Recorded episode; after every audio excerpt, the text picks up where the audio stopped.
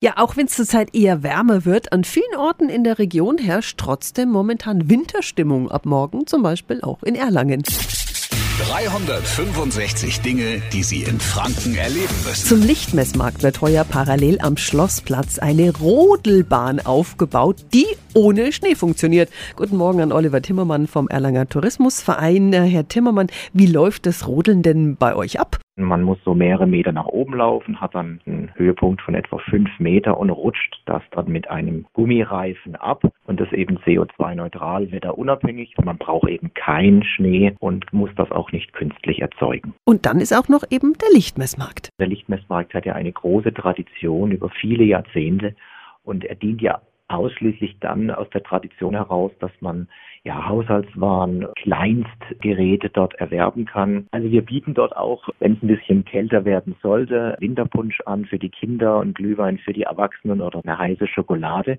Und zusätzlich können die Erwachsenen sich auch hinsetzen in Original Alpengondeln. Also für so eine Stunde, eineinhalb kann man da richtig einen Spaß haben und danach nochmal in der Stadt umhergehen. Schön. Also ab morgen ist Lichtmessmark in Erlangen am Schlossplatz plus Rodelbahn. Die Infos sind auch nochmal auf radiof.de.